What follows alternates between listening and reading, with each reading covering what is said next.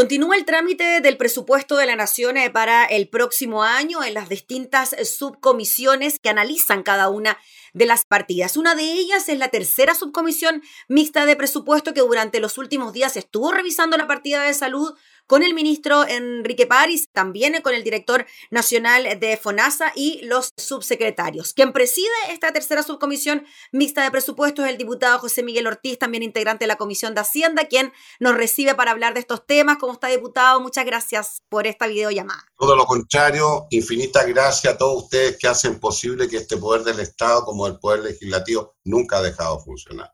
Y espero que así sea a pesar de esa epidemia y pandemia brutal al hueso. Eso, vamos. Tercera subcomisión. Tuvimos una larga reunión este lunes recién pasado de las 3 de la tarde hasta las 21.30, en la cual analizamos toda la partida completa, completa, completa de salud, que en el fondo significa efectivamente alrededor de un 8,8% de aumento en relación al presupuesto del 2020. Está en el lugar que corresponde.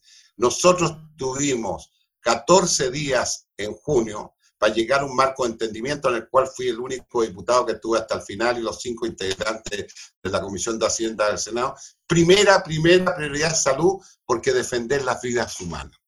¿Qué son los temas de fondo? Quedamos pendientes y mañana los tengo citados yo en la tarde para un montón de consultas que hicieron los distinguidos colegas parlamentarias, parlamentarias, parlamentarios, diputados y senadores en lo concreto que les puedo decir. En el día de hoy, experta que tiene que ver con la salud municipal, la salud primaria de los 345 municipios del país. El año pasado logramos un aumento de más de 800 pesos. Eso significó que es exactamente 7.211 pesos. El próximo año viene solamente, ha subido de 7.211 a 7.373.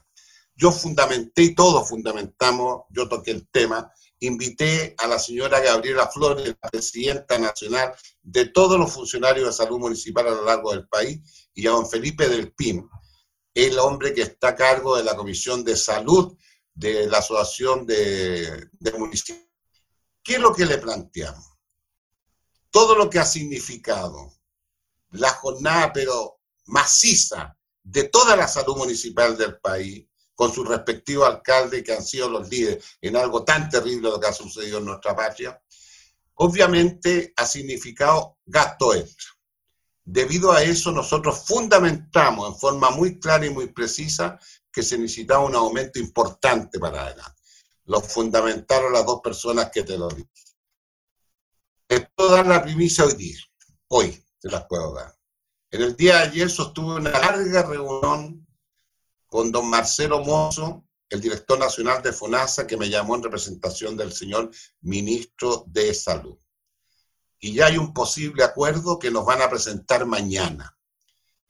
No quiero adelantar más detalles, pero que va a significar seriamente que van a hacer una proposición muy fundada con un aumento para el per cápita en la comisión mixta que es los primeros días de noviembre. Entonces yo lo que voy a tratar de hacer hoy, mañana, ese capítulo que tiene que ver con FONASA, que tiene que ver con el per cápita, que es un capítulo especial, ese capítulo lo pospongamos para la Comisión Mixta Presupuesto, porque hay está el compromiso de la Dirección de Presupuesto de la Nación de llegar todo un informe y con un aumento para el per cápita. No me han dicho el porcentaje, pero está a la disposición y voluntad. Vale decir que avanzamos bastante en el tema. Segundo tema. Diputado, cortito, antes de pasar al segundo tema, le quería preguntar, de estos 7.373 en el que está el per cápita por paciente, ¿cuál cree usted que pudiese ser una cifra más o menos decente para que la gente pudiese atenderse tranquilamente en un consultorio, porque esta es la cifra que tiene que ver con la atención primaria, la municipal. Así es, que es el financiamiento más importante. Sí, pues. Yo creo que debiéramos empezar a 8 mil, 8 mil. Te lo digo sinceramente. Así que esperamos tener noticias, hemos avanzado, fue muy seria la conversación, muy profunda, muy republicana, muy bien fundamentada por todos. Todos estábamos muy bien preparados yo he colocado como el gran tema de una glosa para el Hospital Clínico JJ Aguirre de la Universidad de Chile, que lejos, lejos es el hospital que tiene 3.000 funcionarios y ellos han formado todos los especialistas a lo largo del país.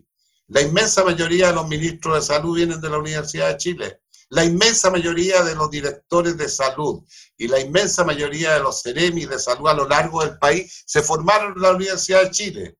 Nosotros ya lo hicimos el 2016 para el 2017, el 2017 para el 2018, que también era presidente de la subcomisión, sacamos una glosa que en plata fueron 5.489 millones de pesos, 5.000 a 489 el 2017, porque se hace el año anterior, y para el 2018 5.600 y tal.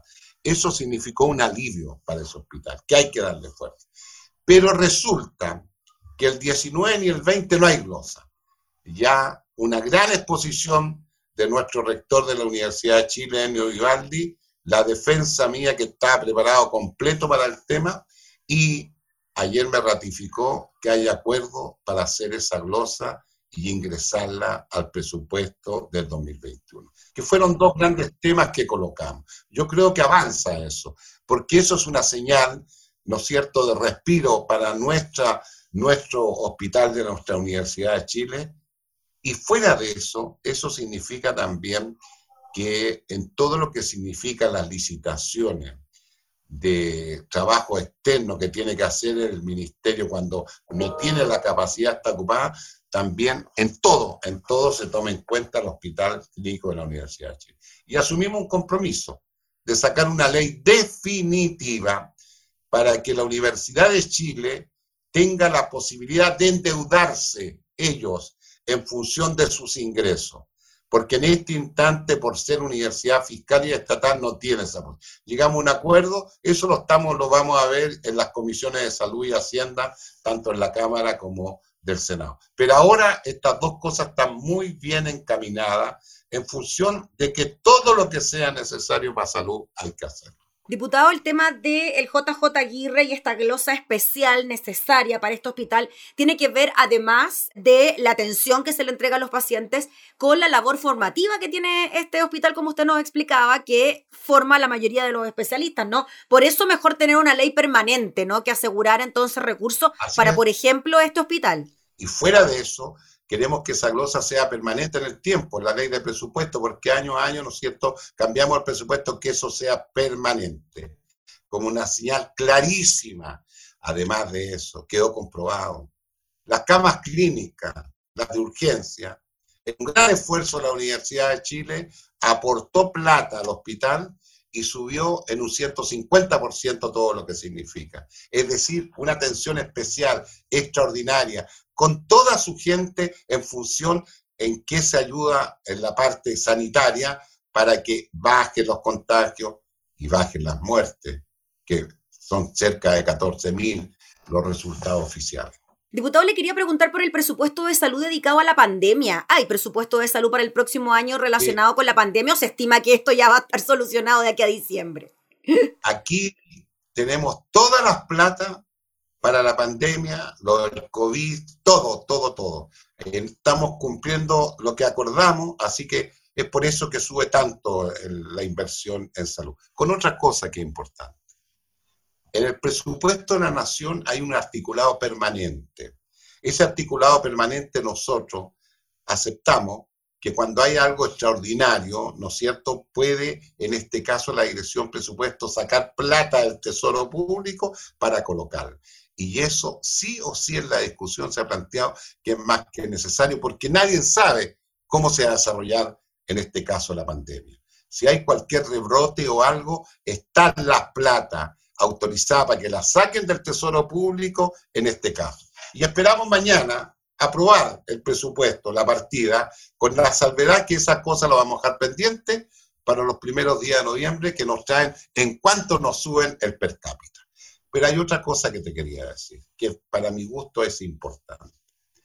En el Ministerio del Trabajo y Previsión Social, en lo que es el CENSE, que lo aprobamos recién el viernes pasado, aprobamos 2.200 millones de dólares 2.200 millones de dólares.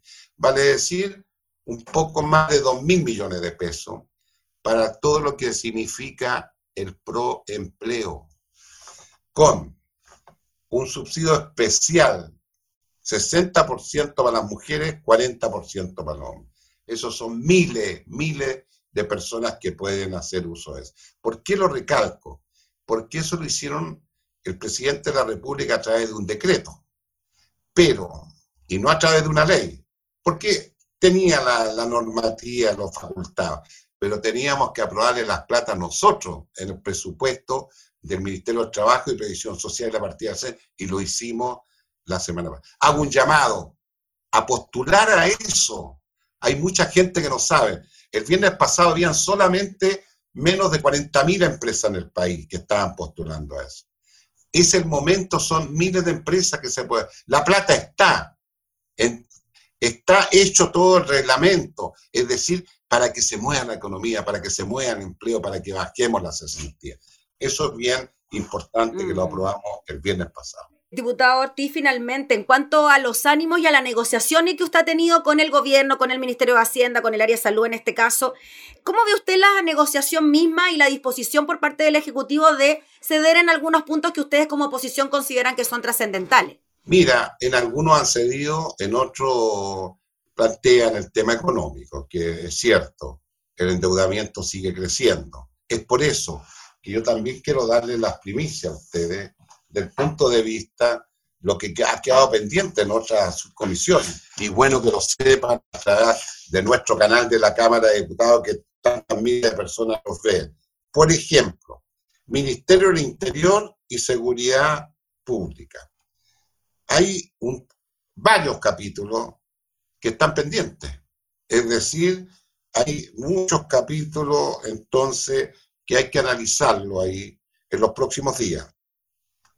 Ministerio de Educación, exposición y comentario de Dios, pero toda la partida está pendiente de su votación, porque hay serios problemas con las universidades que hay rebajas.